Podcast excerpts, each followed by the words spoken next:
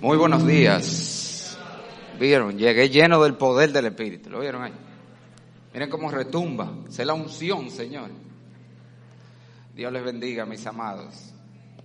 Vamos a reprender todo espíritu de interferencia electrónica.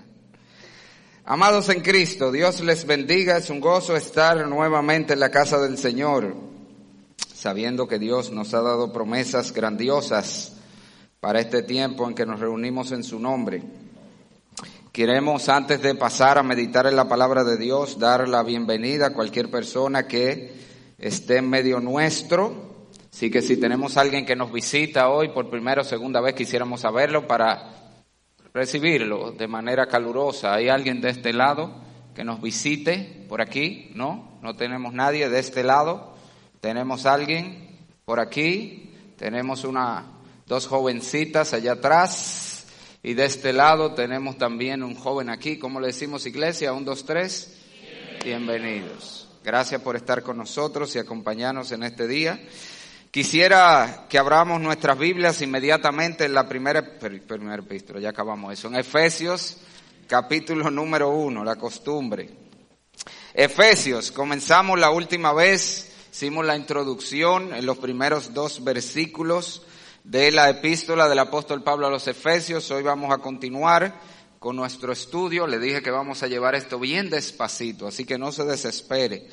Hoy solo vamos a tratar el versículo número 3 del capítulo 1. Sin embargo, quiero que leamos toda la sección, todo el párrafo que va desde el versículo 3 hasta el versículo 14 porque estaremos viendo la idea, la secuencia. Y me interesa que lo tenga en su Biblia, hermano, a pesar de que usted pueda ver aquí cuando el hermano publica.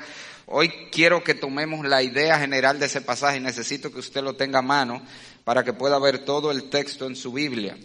Leemos Efesios capítulo número 1, versículos 3 al 14, dice la escritura así, bendito sea el Dios y Padre de nuestro Señor Jesucristo que nos bendijo con toda bendición espiritual en los lugares celestiales en Cristo, según nos escogió en Él antes de la fundación del mundo para que fuésemos santos y sin mancha delante de Él.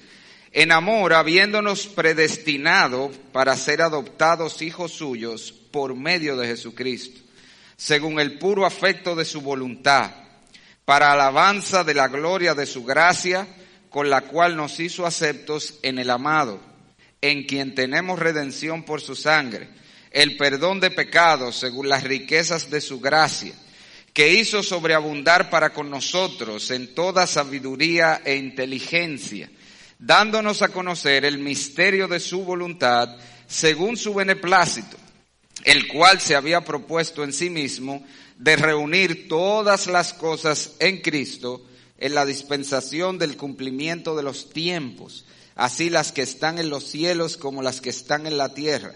En él, asimismo, tuvimos herencia, habiendo sido predestinados conforme al propósito del que hace todas las cosas según el designio de su voluntad, a fin de que seamos, para alabanza de su gloria, nosotros los que primeramente esperábamos en Cristo en él también vosotros, habiendo oído la palabra de verdad, el evangelio de vuestra salvación y habiendo creído en él, fuisteis sellados con el Espíritu Santo de la promesa, que es las arras de nuestra herencia hasta la redención de la posesión adquirida para alabanza de su gloria. Oramos, Padre bueno. Señor, al acercarnos a tu palabra en esta hora, nosotros te pedimos como el mismo Pablo ora en esta carta más adelante, que tú, Señor, nos des espíritu de sabiduría y de revelación, alumbrando los ojos de nuestro entendimiento para que podamos ver, Señor, las cosas que de manera natural no pueden ser vistas por los ojos humanos, las riquezas de la gloria de lo que tú nos has dado en Cristo Jesús. Ayúdanos, Señor, a vernos como tú nos ves. Ayúdanos, Señor, a considerarnos como tú nos consideras como vemos en este pasaje. Habla nuestros corazones, oh Padre, y si hay alguien aquí sin Cristo, ayúdale a ver también su necesidad urgente del Salvador. Y te pedimos estas cosas en el nombre de Jesús. Amén. Escuché esta semana una historia de una pareja que deseaba participar de un congreso de tres días que sería impartido en un hotel muy lujoso de su país. Era una pareja que no tenía en realidad muchos recursos económicos, pero por asuntos de trabajo necesitaban participar de ese congreso.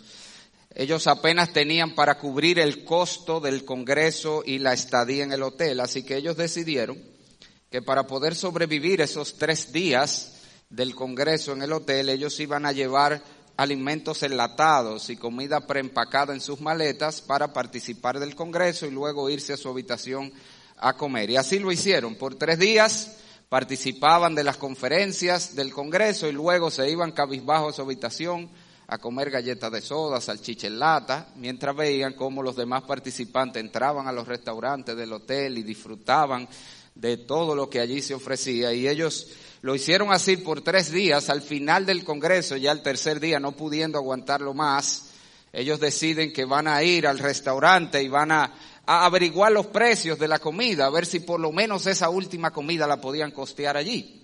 Así que ellos entran al restaurante o a uno de los restaurantes y solicitan ver el menú y para ver los precios. la persona que atiende ahí, que les recibe, le dice que ese no es un restaurante a la carta, que, que es un buffet. Y ellos preguntan entonces que cuánto tenían que pagar para poder participar del buffet. El que los está atendiendo lo mira con cara de asombro y le dice, ¿qué usted quiere decir? Y le dice que cuánto es el precio por persona para nosotros participar del buffet. Y el hombre le responde, es que este es un hotel todo incluido. Todo el buffet está incluido en el costo de su estadía en el hotel. Como usted puede ver, esta pobre pareja se pasó tres días prácticamente pasando hambre por ignorancia de que ellos tenían disponible todo lo que el hotel tenía para ofrecer mientras estaban en su estadía allí. Penosamente, esta historia ilustra muy bien lo que pasa muchas veces en la vida de, de muchos cristianos que viven vidas de derrota, vidas incluso miserables, muchas veces por ignorancia de lo que somos y poseemos en Cristo Jesús, de lo que Dios ha hecho disponible para nosotros a través de Jesucristo. Y esa es la razón precisamente, o una de las razones principales por la que el apóstol Pablo escribe esta carta a los Efesios. Uno de los propósitos esenciales de esta carta, de hecho, de los primeros tres capítulos, todo lo que Pablo hace es tratar de enseñarnos, de demostrarnos lo asombroso, lo maravilloso, lo extraordinario que es ser un cristiano un hijo de Dios. Y déjame decirte, hermano, yo quiero que tú dejes asentar eso. Tú te ves así, tú te consideras así. Tú te consideras una persona extraordinaria, maravillosa, asombrosa, pues la Biblia dice que si tú eres un cristiano, tú eres una persona excepcional. No por nada en nosotros o de nosotros, sino por lo que Dios ha hecho, está haciendo y hará en nosotros por medio de Jesucristo. Y de eso se trata, como le dije, los primeros tres capítulos. Y Pablo desde el versículo número tres, luego de introducir esta carta, se introduce de lleno a presentarnos los motivos o uno de los motivos esenciales por lo que los cristianos somos las personas más bienaventuradas, las personas más extraordinarias de este mundo, y es simplemente que nosotros hemos recibido bendiciones extraordinarias de un valor incalculable. Somos especiales porque, como dice el versículo 3, Dios nos bendijo con toda bendición espiritual en los lugares celestiales en Cristo. Y me interesa, le dije que quería que estuviera su Biblia abierta allí porque quiero que vea la construcción del pasaje. En esta carta eso es algo que hay que siempre hacer, seguirle la secuencia de pensamiento a Pablo. Todo ese pasaje, desde el versículo 3 hasta el versículo 14, es una sola idea. De hecho, para que usted se asombre, en el original es una sola oración. Una oración que va desde el versículo 3 al 14 de 202 palabras tía Flor y tía, Duel, hubieran quemado a Pablo, como una oración de 202 palabras. Pero usted sabe que lo más asombroso, en el original no hay signo de puntuación ninguno, no hay coma, no hay punto. Nuestra Biblia, usted lo lee, hay un reguero de comas. Porque para, para que nosotros pudiéramos entender más fácil, para que tuviera más sentido para nosotros, los traductores empezaron a poner comas, separar las ideas. Pero es una sola línea, es una sola idea Pablo empieza a decir, mire, eh, eh, es como una lluvia de Pablo está hablando y comienza a, a enumerar una tras otra, una tras otra, todas las bendiciones que nosotros hemos recibido. Y él va haciendo eso a través de todo ese pasaje hasta que termina el final. Ahora, fíjese algo más interesante. Toda esa oración es a la vez un cántico de alabanza, es una doxología. Fíjese que comienza, bendito sea el Dios y Padre. Y a partir de allí comienza la lluvia de bendiciones. Él está bendiciendo a Dios, nos llama a alabar a Dios por todas las bendiciones que Dios nos ha dado. Esa es la idea. Entonces, en el versículo 3, Él nos da la idea central. ¿Por qué somos especiales? Porque hemos sido bendecidos con toda bendición espiritual. Y a partir del versículo 4, y hasta el 14, entonces le empieza a desempacar esas bendiciones. Él comienza a mencionarla, a enumerarla una por una, una tras otra, cómo Dios nos ha bendecido. De hecho, de manera cronológica, Él lo lleva desde la eternidad pasada hasta la eternidad futura. Cómo Dios, en su plan eterno, se ha dispuesto a bendecirnos. Y esa es la secuencia del pasaje.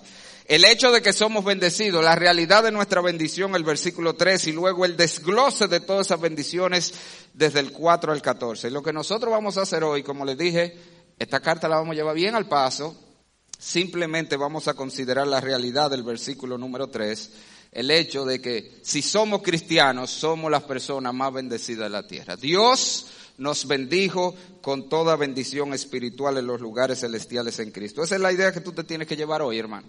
Si tú eres cristiano, tú eres una persona extraordinaria. ¿Tú sabes por qué? Porque Dios te bendijo. Tú has sido bendecido con toda bendición espiritual en los lugares celestiales en Cristo. Y quiero que veamos cuatro cosas muy sencillas en ese versículo número tres sobre esta bendición o estas bendiciones que Dios nos ha dado.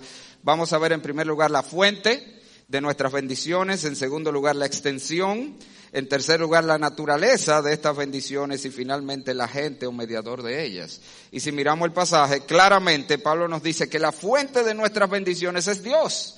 Versículo 3, bendito sea el Dios y Padre de nuestro Señor Jesucristo que nos bendijo. Y no puedo dejar pasar por alto la observación de que, fíjese que el Dios de la Biblia es el Dios y Padre de nuestro Señor Jesucristo. Es el Dios trino, esa es la idea. Y el punto que quiero señalar es eso. Cualquier otro Dios que los hombres tengan, que no sea el Dios y Padre de nuestro Señor Jesucristo, que no tenga esa relación filial con el Hijo, no es un Dios verdadero. Alá, el Dios de los musulmanes, no es el Dios verdadero. Como mucha gente quiere decir, no, es lo mismo, lo que pasa es que ellos le llaman Alá. No, Alá no es el Padre del Señor Jesucristo. No se le reveló a Mahoma como el Padre del Señor Jesucristo, por lo tanto no es el Dios de la Biblia. Cualquier otro Dios que los hombres tengan, los dioses de los hindúes, que son muchísimos, los dioses de cualquier otra religión, que no se haya revelado como el Dios de nuestro, y Padre de nuestro Señor Jesucristo, no es el Dios de la Biblia, es un Dios falso, es un Dios de la imaginación de los hombres, en el mejor de los casos es un ídolo mudo, ciego, sordo. En el peor de los casos es un demonio que está manipulando a la gente, algo que los demonios le encanta hacer.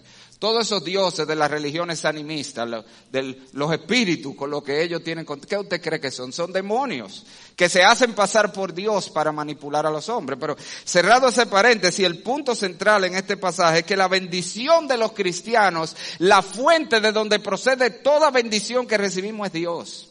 No es el karma, no es el azar, no es la casualidad, no es la suerte, hermano. Tu vida no depende de la suerte, como penosamente muchos cristianos creen.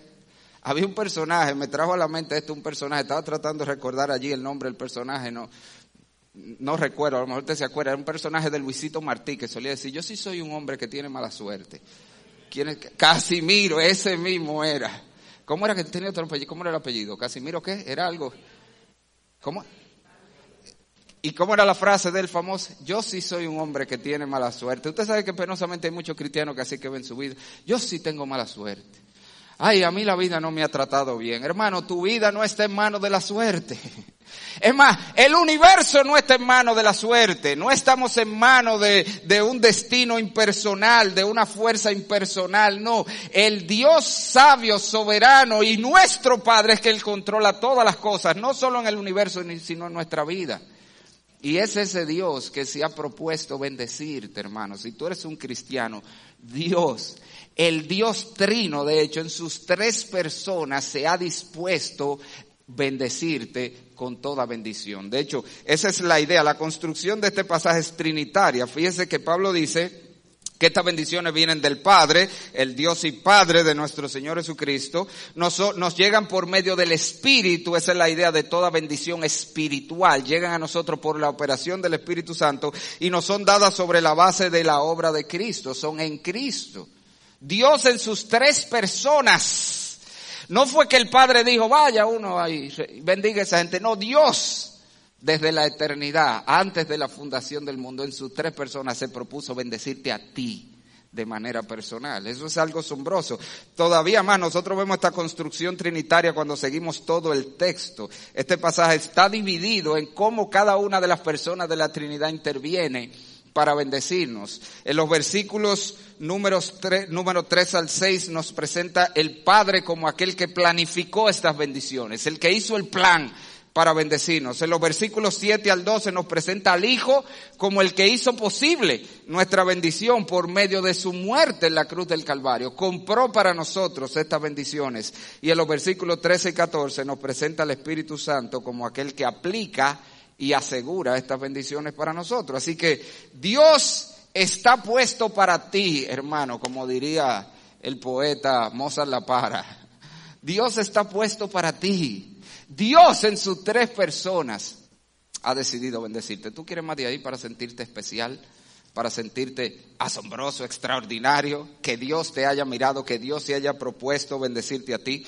Ahora hay una aplicación más muy importante del hecho de nosotros saber que, que la fuente de nuestras bendiciones es Dios, hermano, y es el hecho de que nuestra bendición no depende de las criaturas, no depende de las cosas de esta vida, no depende de las personas de esta vida. Sí, Dios puede usar las cosas, Dios puede usar las personas para bendecirnos, pero Dios puede usar cientos de maneras de bendecirnos, aun cuando tú entiendas que estás en desventaja porque no tienes lo que otros han tenido. Y voy a ser más explícito. Si tú nunca te casaste, sino que permaneciste soltero, soltera toda tu vida, eso no significa que tú eres menos bendecido. Porque la fuente de la bendición de los hombres no es un esposo, una esposa es Dios, es Dios. Si tú eres una madre soltera, estás criando a tus hijos sin un esposo, no pienses que por eso eres menos bendecida, porque no es el esposo la bendición. El esposo puede ser un instrumento para bendecirte a ti y tus hijos, pero la fuente de tu bendición es Dios. Si tú tienes a Dios, tú tienes todo lo que necesitas para una vida plena. Si tú te has criado sin un padre o una madre en el hogar, eso no significa que tú eres menos bendecido. Otra vez, la fuente de nuestra bendición no son la gente, es Dios. Y Dios puede usar, como le dije, cientos de maneras para bendecirnos a nosotros, aún en esas situaciones donde tú te crees o te ves carente de algo de este mundo. De hecho, te voy a, leer un pasaje en Marcos capítulo número 10. Oye lo que el Señor dice. Esto está en otro contexto, pero allí está clara la idea que quiero transmitir. Mira lo que dice Marcos 10, 29 y 30. Respondió Jesús y le dijo, de cierto os digo que no hay ninguno que haya dejado casa o hermanos o hermanas o padre o madre o mujer o hijos o tierras por causa de mí y del Evangelio, que no reciba, oiga aquí, cien veces más ahora en este tiempo, casa, hermana, hermano, madre, padre, hijo, tierra, con persecución en el siglo venidero la vida eterna. ¿Y cuál es el punto? ¿A dónde es que voy? Mira, es que tú no sabes, yo no me crié con mi padre. Dios dice, Él puede darte la bendición que te podía dar a través de un padre de cien maneras diferentes. Eso es lo que está diciendo. Ay, que usted no sabe lo que es. Yo he vivido sola toda mi vida, solo, toda mi vida yo no tuve. Dios puede darte la bendición que tú creas que te estás perdiendo a través de esa relación de cien maneras más. Ese es el punto. La fuente de nuestras bendiciones es Dios, no las criaturas. No creamos que porque nos falta algo de esta vida estamos en desventaja. Si tenemos a Dios, lo tenemos todo, hermano. Lo tenemos todo para la vida plena que el Señor quiere que vivamos. Y déjenme decirle, eso es lo que debe darnos a nosotros tranquilidad ante las pérdidas de este mundo.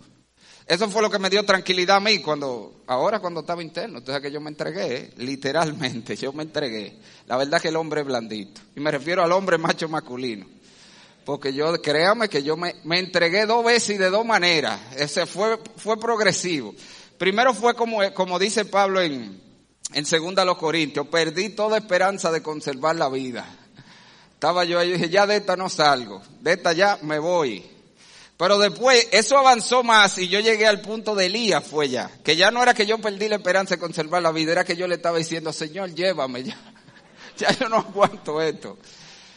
Y cuando yo me vi en esa situación, hermano, entonces lo, único que llegaba a mi mente, de verdad me llenó de gozo mi corazón saber en cualquier momento, porque es verdad que yo creía que me iba a morir. Yo decía, en cualquier momento yo voy a abrir los ojos y voy a ver a Jesucristo. ¡Wow! ¡Qué glorioso! Pero entonces lo único que, que era como una espinita que se me clavaba ahí. ¿Qué usted cree? ¿Qué usted cree? Ay, mis hijos. Ay, mi mujer. Hasta que el Señor me recordó esto. Sí, tú eres un instrumento y es verdad, tu pérdida va a impactarlo en un momento. Pero no te creas que porque tú no estás, tus hijos les va a faltar algo, porque no es de ti, no es contigo que cuentan. Yo soy la fuente, yo soy que le voy a proveer, yo soy que voy a cuidar de ellos. El Señor es la fuente de nuestra bendición y mientras mis hijos y mi mujer permanezcan agarrados de Cristo y tengan a Dios de su lado, ellos van a tener todo lo que necesitan para una vida plena, porque Dios lo dice. Porque la fuente de la bendición de los hombres es Dios. No son las criaturas, hermanos. ¿Cuánto, cuánto eh, poder le damos a las personas? Tenemos que entender eso. Si tú tienes a Dios, tú lo tienes todo. Estamos completos en Cristo, como dice la palabra. Pero si miramos el pasaje, y seguimos abundando en esto que acabamos de decir, este texto no solamente nos presenta la fuente de nuestras bendiciones, que es Dios, sino la extensión ¿Qué tanto nos ha bendecido Dios? Dice el verso 3, bendito sea el Dios y Padre de nuestro Señor Jesucristo, que nos bendijo, agárralo ahí, con muchas. ¿Eso es lo que dice? Con toda bendición espiritual en los lugares celestiales en Cristo. En el original es más enfático, es con cada una. Y yo creo que eso está así a propósito, porque si yo te digo toda, tú crees que eso es como un, combo que vino ahí, que a lo mejor te tocó un chimeno de algo. No, no. No es todas que dicen, es con cada una. Dios quiere que tú estés consciente que absolutamente todas, cada una de las bendiciones que Él ha dispuesto, que Él puede dar a los hombres, están disponibles para ti, si tú eres cristiano. Todas las bendiciones, eso significa que Dios ha abierto completamente la despensa, el almacén. El buffet está completamente abierto, no hay restricciones. Aquí no hay artículos que tienen un cargo adicional. Usted ha visto eso, el hotel es todo incluido. Esto es todo incluido, pero esto tiene un costo. No, aquí no hay, todo está disponible. Todo lo que hay en Dios está disponible para sus hijos. Y esto nos lleva también a la realidad, hermano, de que no hay hijos de Dios más bendecidos que otros. ¿Tú estás consciente de eso? No hay hijos de Dios más bendecidos. A todos Dios nos ha bendecido con toda bendición, dice la palabra. No hay algunas bendiciones que son exclusivas para algunos, para un grupo selecto, como a veces creen, no los pastores tienen. Pastor, ore usted que la de usted llega más fácil. ¿Usted está seguro de eso? Todos los hijos de Dios hemos sido bendecidos con toda bendición espiritual. Ahora, lo que no todos los hijos de Dios lo aprovechan igual. Ese es el problema. La fuente es la misma. Los recursos son los mismos. Las bendiciones son las mismas para todos, pero no todos van a buscarlas. Penosamente muchos hacen, como en la historia que le leí al principio, y se entrancan en su habitación a saciarse de galletas de soda y, y, en lata, en vez de ir al, al buffet, en vez de ir a la fuente y buscar esas bendiciones. O como dice Jeremías, dejamos al Dios que es fuente de agua viva y, cavábamos para nosotros cisternas cisternas rotas que no retienen agua. No vamos a buscar esas bendiciones, porque nosotros vamos a experimentar esas bendiciones en la medida que cultivamos más de cerca nuestra relación con el Señor, en la medida que sometemos cada vez más nuestra vida a Cristo, en la medida que nosotros enfocamos nuestra vida en el Señor, porque las bendiciones otra vez la fuente es Dios. Y es por medio de esa vida centrada en Cristo, por medio de esa vida de comunión íntima con el Señor, por medio de perseguir cada día la gloria del Señor y de rendir nuestra vida al Señor que nosotros vamos a experimentar esa bendición y esa vida de bendición que no quiere darnos, que Dios quiere darnos. Pero en la medida que no hacemos eso, entonces dejamos de experimentar las bendiciones que Dios nos da. Oye como lo dice Pedro en segunda de Pedro 1.3. Todas las cosas, oye hermano, Todas las cosas que pertenecen a la vida y a la piedad nos han sido dadas por su divino poder mediante el conocimiento de aquel que nos llamó por su gloria y excelencia. ¿Tú oíste eso?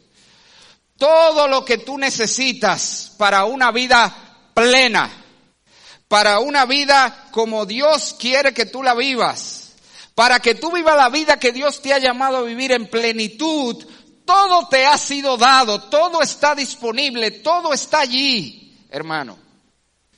Pero tú viste cómo que llega. Por el, mediante el, ¿qué? Conocimiento de aquel que nos llamó por su gloria y excelencia. Ese conocimiento es, es, es conocimiento personal. Esa es la medida que profundizamos en nuestra relación con el Señor. Esa es la medida que dejamos de vivir este cristianismo light, aquí arriba, gravitando y empezamos a profundizar en lo que somos en Cristo, en lo que tenemos en Él, en esta relación que tenemos con Él, es en esa medida que yo voy a, ver todo lo que tengo disponible y podré usarlo para tener esa vida plena, bendecida que Dios quiere que yo tenga. El Señor también lo dijo así en Juan 10:10, 10, yo he venido para que tengan vida y la tengan como. Eso es para algunos cristianos nada más. O eso es para todos. Eso es para todos, hermano. Tú puedes tener una vida abundante, tú puedes tener una vida plena como Dios quiere que tú tengas. Está disponible en Cristo. Está disponible por medio de la relación de Él. Y la verdad que, que eso es un pensamiento asombroso. Nosotros decir que todos los cristianos son igualmente bendecidos, tienen acceso a la misma bendición, cuando nosotros sabemos cuán diferentes son las vidas de los cristianos. ¿Usted se ha puesto a pensar en eso? De verdad, pastor. O sea, que usted me está diciendo que yo que salgo todos los días a coger lucha en carro público, a montarme en el metro, con un molote de gente así, soy igual de bendecido que el hermano que anda con Mercedes Benz. No, pastor, déjese de eso. Bueno, la Biblia dice que todos absolutamente tenemos todas las bendiciones de Dios. El problema es que como veremos, de hecho, más adelante, el Señor no está hablando allí de bendiciones materiales o que tienen que ver con esta vida.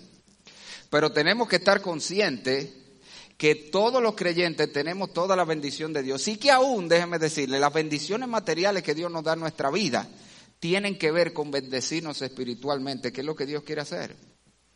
Además de que la bendición del hombre no depende de lo que posee en este mundo. ¿Usted está consciente de eso? ¿Usted conoce gente que tiene todo lo que se pudiera tener en este mundo y vive vidas miserables? ¿Usted conoce? Nada más hay que ponerse a ver eh, la vida de los artistas de Hollywood.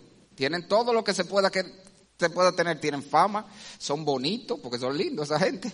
Tienen dinero, tienen de todo. Y sin embargo, mira a ver, hasta se viven quitando la vida muchísimos de ellos.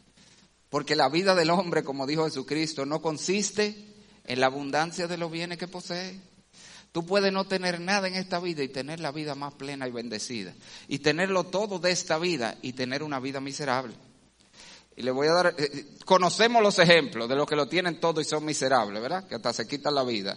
Le voy a dar dos ejemplos de gente que no tuvieron nada y sin embargo vivieron la vida más plena que se puede tener. Y el ejemplo más fácil y sencillo, eh, eh, antes de ese, ese era el segundo. El Señor Jesucristo, vamos a empezar por ahí. ¿Usted diría que el Señor Jesucristo tuvo una vida plena y bendecida? Si usted dice que no, hay problema, porque si ese no la tuvo, no la tuvo nadie. Él tuvo una vida plena. Ahora déjame hacerte una pregunta. ¿El Señor tuvo una vida de abundancia material? ¿Se casó el Señor? ¿Se casó? ¿Tuvo hijo físico el Señor? ¿Vivió una vida larga y que murió en buena vejez acostado en su cama? ¿Vivió una vida sin ningún tipo de sufrimiento y padecimiento? Y sin embargo fue el hombre que ha vivido la vida más plena que se pueda vivir. Porque que no depende de eso. La plenitud de la vida del hombre, el sentirnos, el vivir vida bendecida, no tiene que ver con las cosas de esta vida tiene que ver otra vez con nuestra relación con Dios y con lo que Dios ha hecho y está haciendo en nosotros. Y el otro ejemplo, que fue el que me soplaron, es el de Pablo. Cuando Pablo da su carta de despedida en 2 de Timoteo y él se despide allí diciendo ese grito, eh, he peleado la buena batalla, he acabado la carrera, he guardado la fe, ¿suena como un hombre resentido o amargado con su vida? ¿O suena como un hombre que murió en victoria y en plenitud? Ahora te pregunto otra vez, vamos con la preguntita. ¿Se casó Pablo? ¿Tuvo riquezas materiales en este mundo Pablo? ¿Tuvo hijos físicos en este mundo? ¿Tuvo una vida sin aflicciones ni sufrimiento que murió en buena vez? No. Y sin embargo tuvo una vida plena, hermano. Porque no importa cuánto tú creas que puedas conseguir en este mundo, eso no es lo que trae la plenitud, eso no es lo que trae la bendición. La bendición es Dios, es Dios en nuestra vida y el plan de Dios cumpliéndose en nuestra vida. Y nosotros tenemos que entender que la verdadera bendición es tener a Dios y lo que Dios trae para nosotros. Ahora, si miramos el pasaje, fíjese como el apóstol Pablo nos presenta, no solamente la fuente de estas bendiciones que es Dios y la extensión de esta bendición, que son todas, hermano, la tienes todas. Nuestro problema otra vez que, que estamos midiendo nuestra bendición por el parámetro del mundo, lo que el mundo dice que es una vida bendecida y como yo no tengo eso, pues no me siento bendecido. O comparamos nuestra bendición con la vida del otro porque mi vida no es como la de este, porque mi vida no es como la de aquel, pues yo no soy tan bendecido. No, hermano, es que aquí la vida de nadie es igual porque no somos iguales. Mira, ni los gemelos idénticos son idénticos. Tienen cosas que los diferencian. Así mismo el plan y propósito de Dios para tu vida es diferente al del otro. Nosotros tenemos que medir nuestra bendición en base al plan y propósito de Dios para nuestra vida y qué tanto nosotros estamos cumpliendo eso. Pero como les dije, si mira el versículo una vez más, el apóstol Pablo nos habla de la naturaleza de estas bendiciones. Ya hemos hablado un chin de esto y es lo que nos ayuda a entender cómo es que todos somos igualmente bendecidos. El apóstol nos dice, bendito sea el Dios y Padre de nuestro Señor Jesucristo que nos bendijo con toda bendición espiritual en los lugares celestiales. Cuando Pablo habla aquí de que tenemos todas las bendiciones de Dios, no se está refiriendo a bendiciones de índole material, ni se está refiriendo a bendiciones de esta vida. Se está refiriendo a bendiciones espirituales que están reservadas para nosotros en los lugares celestiales. Eso significa que son bendiciones, como ya les dije, que llegan a nosotros por la operación del Espíritu, pero también significa que pertenecen a otra esfera, a la esfera de lo espiritual, a la esfera de lo celestial. Ese lugar donde Cristo reina y está sentado. Nosotros somos la persona más rica de este mundo, pero nuestra riqueza no consiste en tener muchos millones en el banco o en tener muchas propiedades, como nos dice el Evangelio de la prosperidad. No, nuestra riqueza consiste en que tenemos beneficios extraordinarios y eternos que no hay manera de que el dinero pueda comprar. Tú tienes cosas que ni el más millonario de este mundo puede comprar. Y de hecho Pablo, en el contexto que sigue, como le dije, en este pasaje desde el versículo 4 al 14, le enumera esas bendiciones. Él se está refiriendo específicamente a las bendiciones de la salvación. Mira por qué que tú eres rico. Mira lo que tú tienes que nadie de este mundo puede comprar. Son exclusivas de aquellos a quienes Dios ha dado. ¿Tú quieres saber cuál es la primera de esa bendición? Él dice ahí en el versículo 3, versículo 4, según nos escogió en él desde antes la, la elección. Tú eres una persona bendecida porque dentro de una humanidad perdida completamente, Dios hizo así, te señaló a ti, dijo, ese es mío, hermano. Pónetelo en términos humanos para que tú entiendas lo que es que estamos hablando. Una ilustración que tomé de un pastor que oí una vez. Él decía que que cuando él era joven y uno iba a jugar, él era pobre, él era de los que no tenía guante, ni pelota, ni nada. Entonces, cuando iban a seleccionar la gente para jugar, usted sabe que era que uno lo hacía, cuando muchachos se ponían los dos capitanes y empezaban a hacer ese, y ese, y ese. Y decía él que él siempre estaba asustado porque él era como de los últimos que cogían. Él veía que jalaban a ese y a ese y él estaba ahí como agachadito y no sabía si le iban a pedir. Bueno, hermano, lo que estamos diciendo es que Dios miró al grupo y dijo, ven, tú eres mío, camina para acá. Eso es una bendición asombrosa. Dios nos eligió a nosotros, no nosotros a Dios. De eso vamos a hablar la semana que viene. Fue Dios que nos eligió a nosotros. No solamente nos eligió la elección, sino que nos adoptó. Dice ahí mismo en el versículo número 5 que fuimos predestinados para ser adoptados hijos suyos. Dios te trajo a su familia, te puso su nombre y te dio todos los derechos de un hijo de él en esta vida y por la eternidad. No solamente eso, en el versículo número 7 dice que nos redimió, en quien tenemos redención por su sangre. Envió a su Hijo a, librarte del problema más grande que tiene la humanidad, que es el pecado que nos condena. Dios resolvió tu problema más grande, que no es qué vas a comer, que no es dónde vas a vivir, porque todo eso es temporal y todo eso se acaba como quiera. Dios resolvió el problema que tiene consecuencia eterna, el problema del pecado, nos redimió en Cristo. No solamente eso, dice en el versículo número 8 y 9 que nos dio sabiduría, inteligencia en el conocimiento de su voluntad.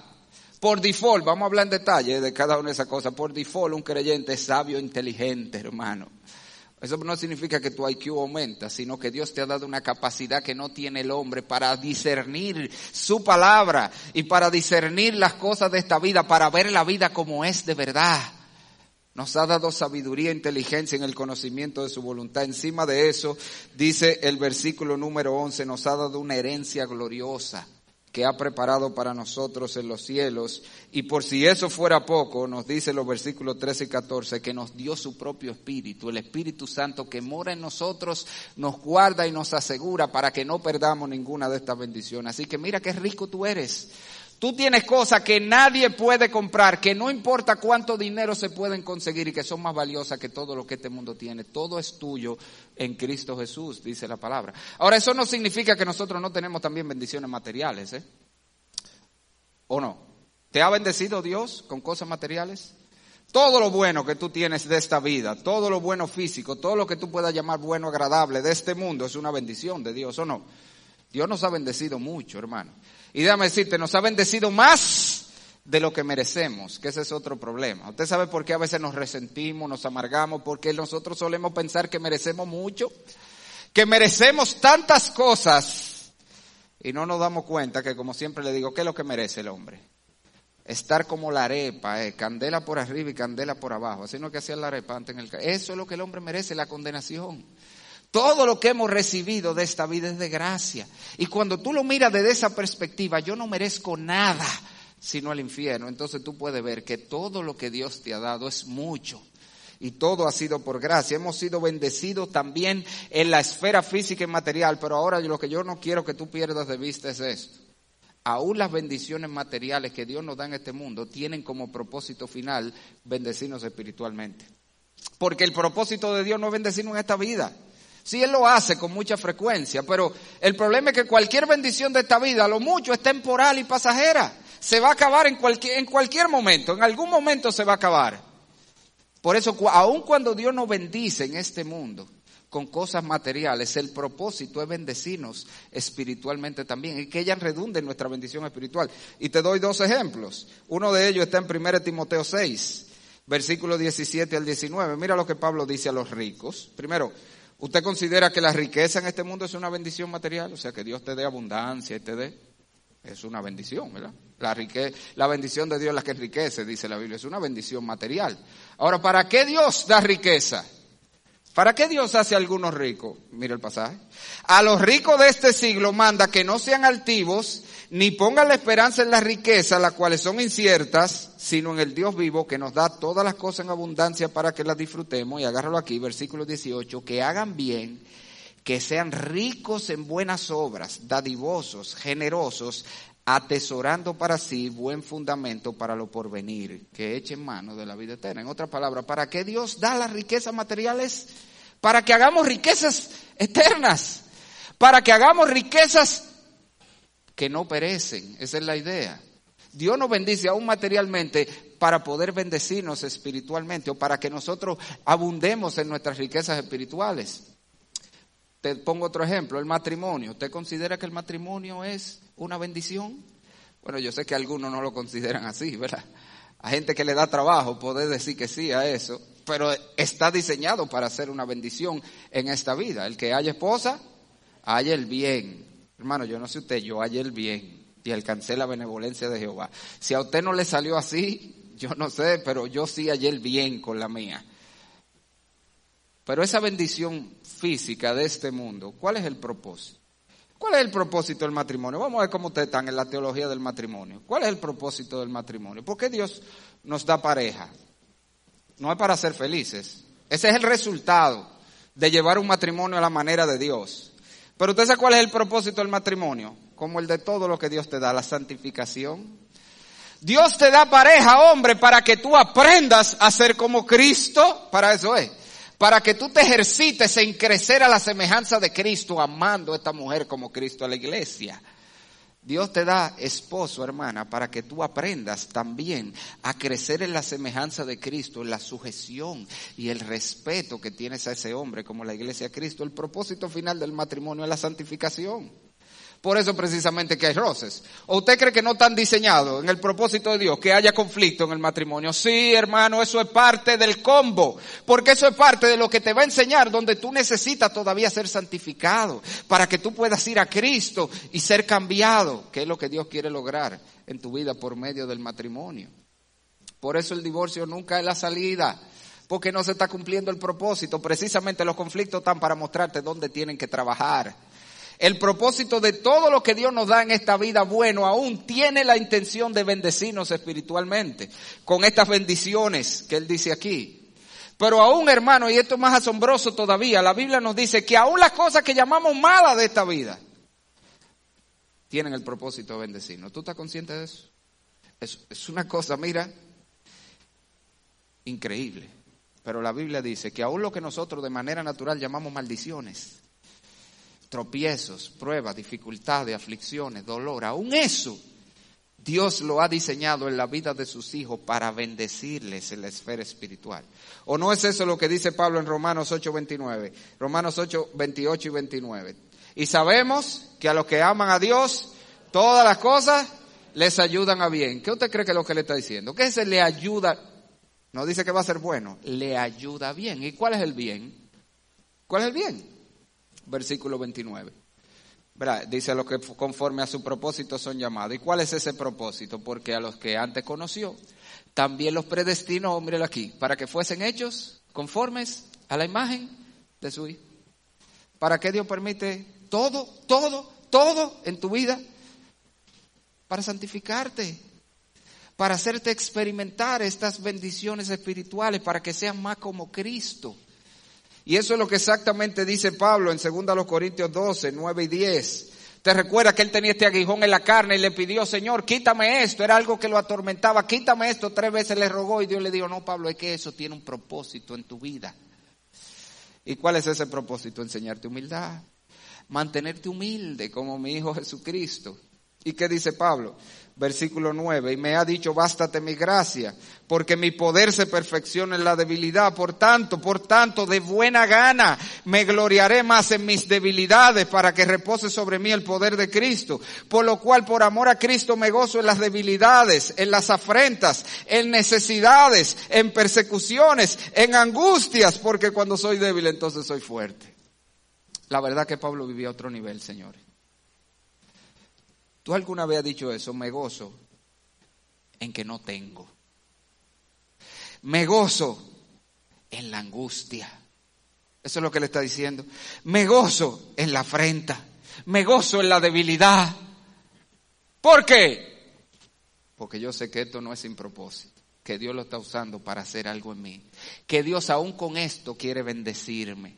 Hermano, esto es increíble. Yo no sé si tú estás entendiendo. Yo te estoy diciendo que Dios se ha propuesto bendecirte y todo, absolutamente todo en tu vida, el tablazo que te diste en el dedito chiquito con la pata de la mesa, hasta eso tiene el propósito de bendecirte. Porque Dios se ha propuesto bendecirte. Eso es lo que somos los creyentes. Y aún lo malo que nos pasa tiene el propósito de bendecirte. Hay una, una canción en inglés llamada Blessings, bendiciones, de una señora llamada Laura Story ella cuenta su historia, ella dice que tenía, estaba pasando un momento muy malo en su familia, muchos problemas entre ella y su marido, muy distanciados, ella temía que, que iban a terminar en divorcio. Sus hijos todos apartados de las cosas del Señor, cada vez más apáticos, menos interesados. Y mientras tanto ella oraba, Señor bendice mi familia, Señor bendice mi familia, Señor bendice mi familia. Y sucedió algo inesperado, que parecería que Dios no está oyendo el marido se enfermó con una enfermedad catastrófica.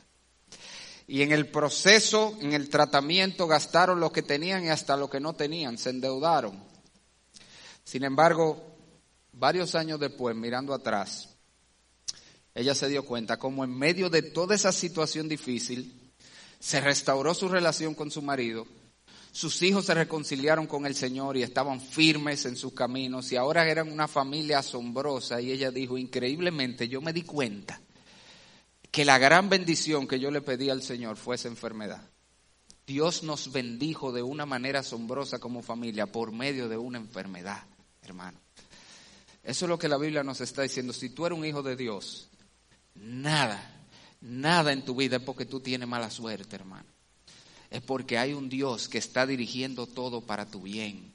Está dirigiendo todo para bendecirte. Ahora, si tú miras el versículo una vez más, y con esto concluimos, quizás lo, que, lo más importante que no podemos pasar es el agente o mediador de estas bendiciones. Dice Pablo, bendito sea el Dios y Padre de nuestro Señor Jesucristo, que nos bendijo con toda bendición espiritual en los lugares celestiales. ¿En quién? En Cristo. Todas estas bendiciones llegan a nosotros en Cristo. Todas estas bendiciones son sobre la base de lo que Cristo hizo. Nosotros por nosotros mismos no merecemos ninguna bendición. De hecho, la palabra de Dios dice, es la sentencia de Dios, maldito el que no permaneciera en todas las cosas escritas en el libro de la ley para hacerla. Maldito el que no vive completamente como Dios manda. Por eso, como decía mi pastor, que no le gustaba a mucha gente esa frase, pero ¿Está ahí? Creo que decía el pastor Mayen, que él era un maldito pecador. Eso es lo que somos todos, malditos pecadores. Lo que merecemos es maldición, hermano, lo que merecemos es juicio, lo que merecemos es condenación, pero Dios nos bendice sobre la base de que Cristo vino y pagó la deuda de nuestro pecado. Esa es la base del Evangelio. Cristo vino y recibió la maldición por nosotros al ser colgado en la cruz del Calvario, para que nosotros pudiéramos ser bendecidos. O como dice Pablo también en 2 Corintios 8, 9, que Cristo siendo rico por amor a nosotros se hizo pobre para que con su pobreza nosotros fuésemos enriquecidos. Toda bendición que los hombres recibimos fue comprada a precio de sangre en la cruz del Calvario. Llegan a nosotros sobre la base de Cristo y por eso Pablo no puede machacar eso más en este pasaje. Yo no sé si usted se fijó que yo le venía haciendo énfasis, eh, subrayándole, yo lo tengo así subrayado en mi Biblia. Usted solamente tiene que ver por lo menos nueve veces, Pablo dice, versículo 3, en Cristo, versículo 4, en Él, Versículo 5, por medio de Jesucristo. Versículo 6, en el amado que es Cristo. Versículo 7, en quien tenemos redención hablando de Cristo. Versículo 10, de reunir todas las cosas en Cristo. Versículo 11, en Él, en Cristo, asimismo tuvimos herencia. Lo que primeramente esperábamos en Cristo, versículo 12. En Él, versículo 13. Y habiendo creído en Él, versículo 13 otra vez. Es una y otra vez lo está machacando hermano. Todo esto depende de Jesucristo. No es porque nosotros somos más buenos, no es porque merecíamos nada, es porque Cristo lo compró para nosotros. Ahora, ¿tú sabes lo que eso significa también? Y esto lo hace todavía más asombroso, todo esto. Que no es solamente que, que nadie nos la puede quitar porque están en los lugares celestiales.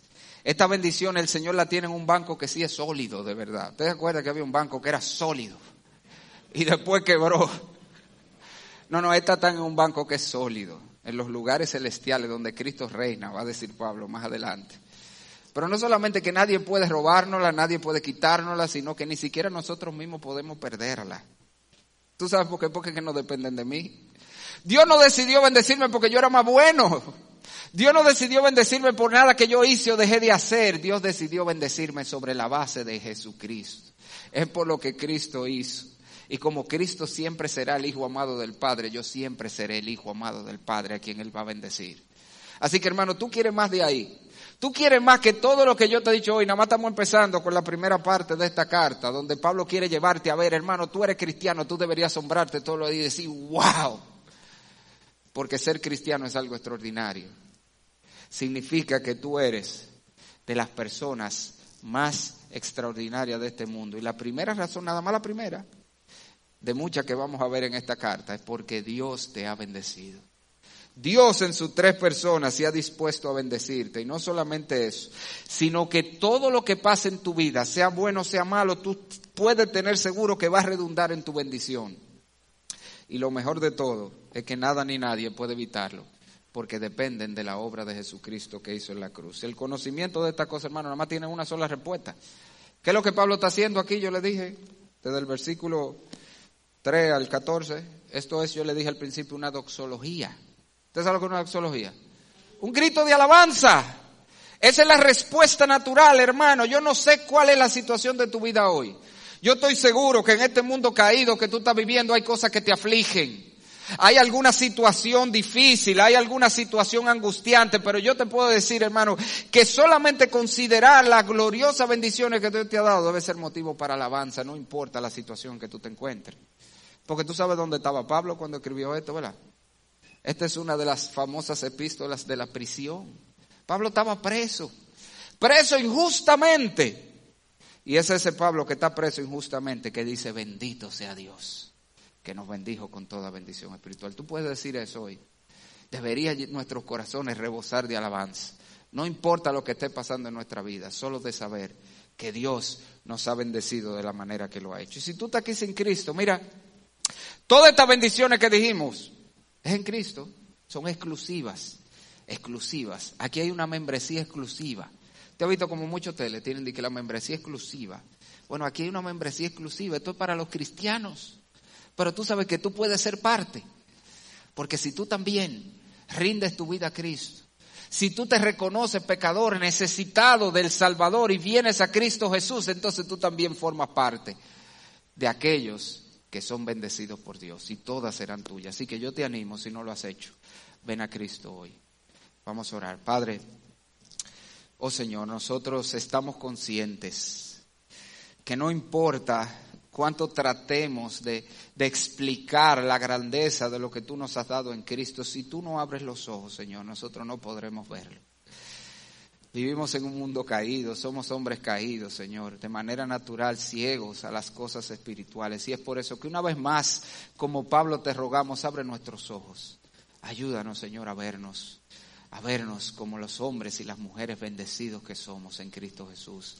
Y no solo a vernos de esta manera, a manifestarlo en nuestra vida, a vivir, a vivir con el gozo, con la alabanza siempre en nuestra boca, porque sabemos que somos personas extraordinarias, porque tú te has propuesto bendecirnos de esta manera. Padre, si hay alguien aquí sin Cristo, yo te ruego, ten misericordia.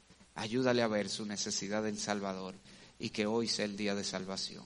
En el nombre de Jesús. Amén. Dios les bendiga, más.